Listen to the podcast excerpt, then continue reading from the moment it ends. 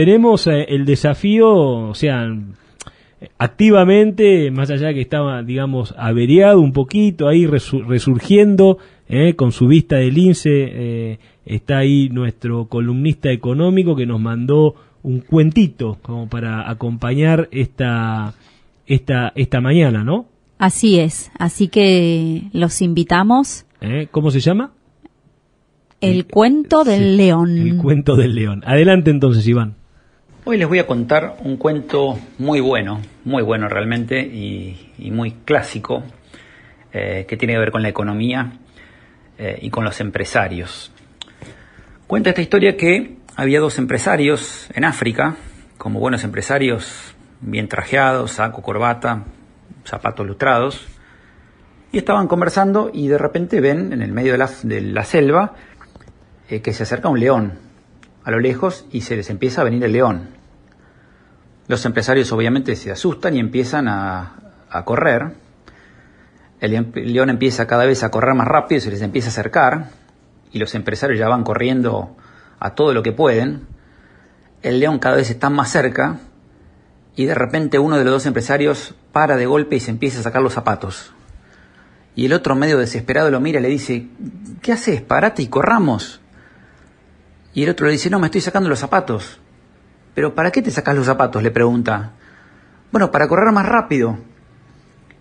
Y el otro le dice, ¿y para qué querés correr más rápido si con zapatos o sin zapatos el león va a correr más rápido que vos? Y entonces el empresario ya descalzo lo mira y le dice, es que yo no necesito correr más rápido que el león, necesito correr más rápido que vos. Bueno, este cuento que es un clásico en la economía, simboliza muchas cosas y, lo elegí para, para, hablar un poquito de, esto, ¿no? Eh, ¿De qué se trata este león? ¿Quién es este león en el mundo empresario? Este león representa muchas cosas. Representa todas las adversidades que puede tener un empresario, agropecuario o no. Esto no tiene que ver con, el mundo del campo, sino eh, con el mundo empresario en general. Ese león representa todas las adversidades que un empresario puede tener, en el caso de nuestro, eh, que somos empresarios agropecuarios, puede tener que ver con una coyuntura económica, en el cual los precios de los commodities, de los granos o de la carne bajan, y eso hace que sea más difícil ganar plata. Puede tener que ver con el clima, ¿sí? si viene una seca, eh, o inundaciones incluso, un granizo, pero una seca prolongada tal vez sea lo, más dañino y lo más difícil de sortear como empresarios, ¿no?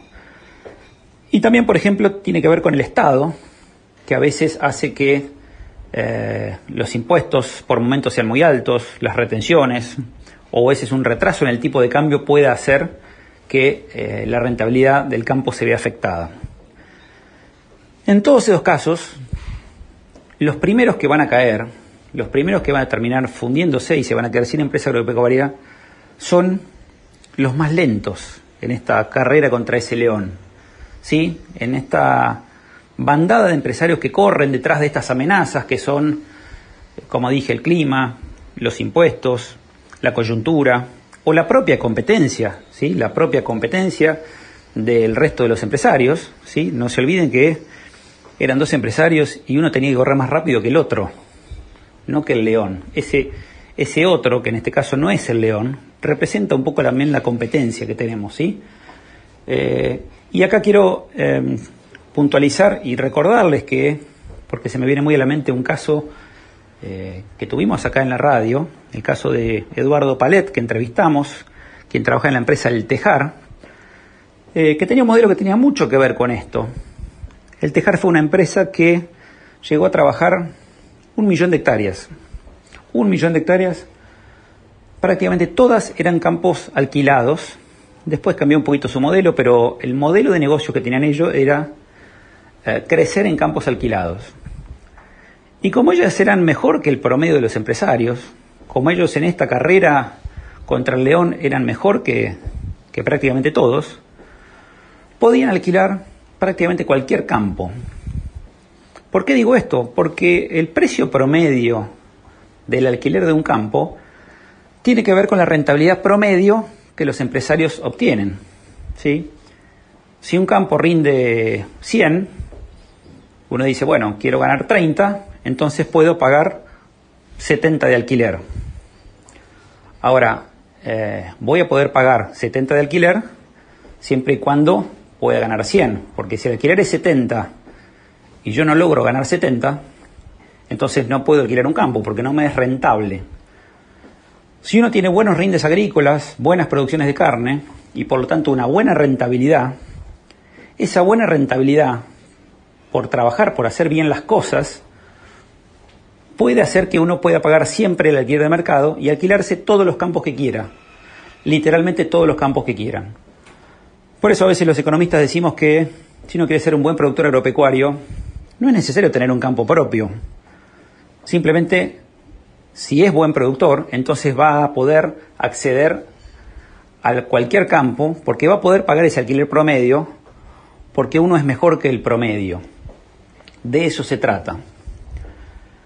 Eh, es común a veces escuchar, especialmente en gente que, eh, que, no es empresario, que tal vez trabaja en relación de dependencia, eh, a veces cuando ve a un, productor agropecuario, el decir, bueno, esta persona en realidad está tranquilo porque no tiene un jefe arriba, no tiene horarios que cumplir, no obedece órdenes de nadie, se maneja el solo y entonces el tipo está tranquilo.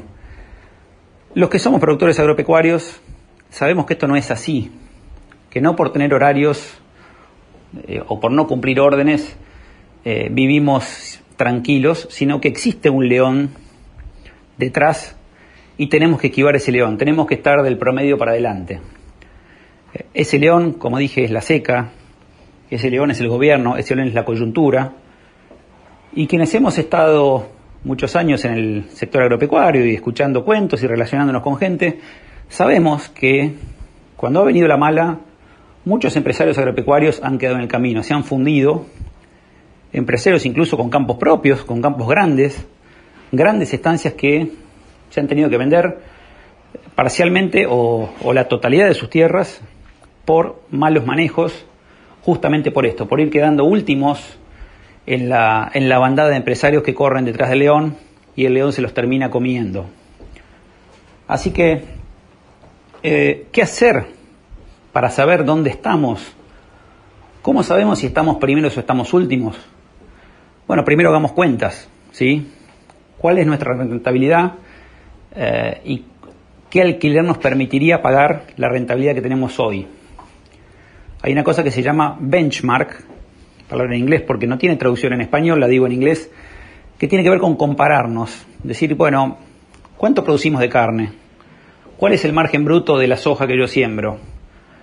Eh, y comparar eso con otros, con otros pares nuestros. Y si se nos complica la cuenta, podemos hablar con nuestro agrónomo, que nos va a poder ayudar y nos va a poder decir si para el campo que estamos trabajando, porque cada campo es distinto, eh, la rentabilidad que le estamos sacando y los procesos que estamos haciendo son los correctos. Esta es una pregunta bastante abierta, si uno quiere más filosófica. Normalmente cuando uno recorre con un agrónomo eh, va a ver eh, qué barbecho hacer o, cómo matar tal o cual maleza o preguntarle cuestiones muy muy técnicas. A veces también podemos hablar con nuestro ingeniero agrónomo y preguntarle qué tal están siendo nuestros márgenes brutos o pedirle que nos ayude a armar los márgenes brutos si no lo tenemos hecho y preguntarle si podríamos mejorar esos márgenes dado el campo que tenemos, por supuesto, ¿no? Eh, y él nos va a saber decir, seguramente con, con buena precisión, si realmente lo que estamos haciendo está bien hecho o hay mucho por mejorar. Porque de eso se trata. Un poco resumiendo la charla, se trata de ser mejores que el promedio para el campo que tenemos. Si somos mejores que el promedio, nos va a ir bien en la vida, en la buena y en la mala. Porque en la buena todos sobrevivimos, es fácil ir para adelante, hoy tenemos buenos precios, hoy tenemos una rentabilidad razonable y el clima hasta ahora se viene portando bastante bien, más allá de que hace un tiempito que no llueve, estamos en invierno todavía, pero eh, no estamos con una seca grave, ni con inundaciones, ni nada de eso. Vamos a ver qué nos espera para adelante. Pero el problema es en la mala. En la mala el, ciervo que viene rengo, el malherido, es el primero que, se come el león. Entonces, tenemos que estar siempre eh, de la mitad para adelante, produciendo eficientemente, y eso nos va a permitir, tanto en las coyunturas buenas como en las coyunturas malas, hacer que nuestras empresas sobrevivan por muchos años. Pero qué bueno, qué buena, qué buena, qué buena, eh, qué buena columna que nos hizo, que hizo Mariano para este programa, eh, que, que, digamos, qué impacto que tiene el hecho de ser conscientes, ¿sí? Ser conscientes en las empresas, ser conscientes no solamente de las oportunidades, sino también de las vulnerabilidades, o sea, de lo vulnerable que podemos ser ante un sistema que es eh, muy exigente, muy tiene mucho hambre, digamos, el sistema es nos, el sistema nos lleva a trabajar cada vez con márgenes más ajustados, con mayor intensidad, eh, con mayor escala para poder ser de alguna manera sustentables y en ese camino capaz que nos podemos tropezar y nos y nos come el león, ¿no? Así es, déjeme eh, resaltar un par de, de, conceptos de los que habló Mariano. Primero, tener en cuenta el contexto, ¿no? En lo que él hablaba de coyuntura. Eh, ¿Qué implica el contexto? ¿Cómo está el clima? ¿Cómo están las variables económicas, eh, financieras? Y en base a eso saber cómo movernos, ¿no? Primero, tener capacidad de adaptación a los cambios, tener agilidad esto de que un empresario corre más que el otro y se saca los zapatos para justamente tener más agilidad, más poder de reacción. En nuestra Argentina eh, tiene una coyuntura bastante complicada, los cambios son constantes, entonces por lo tanto esta agilidad nos, nos permite movernos mejor. Eh, hay algo que me pareció importante que es eh, tener al ingeniero agrónomo como aliado, ¿no es cierto?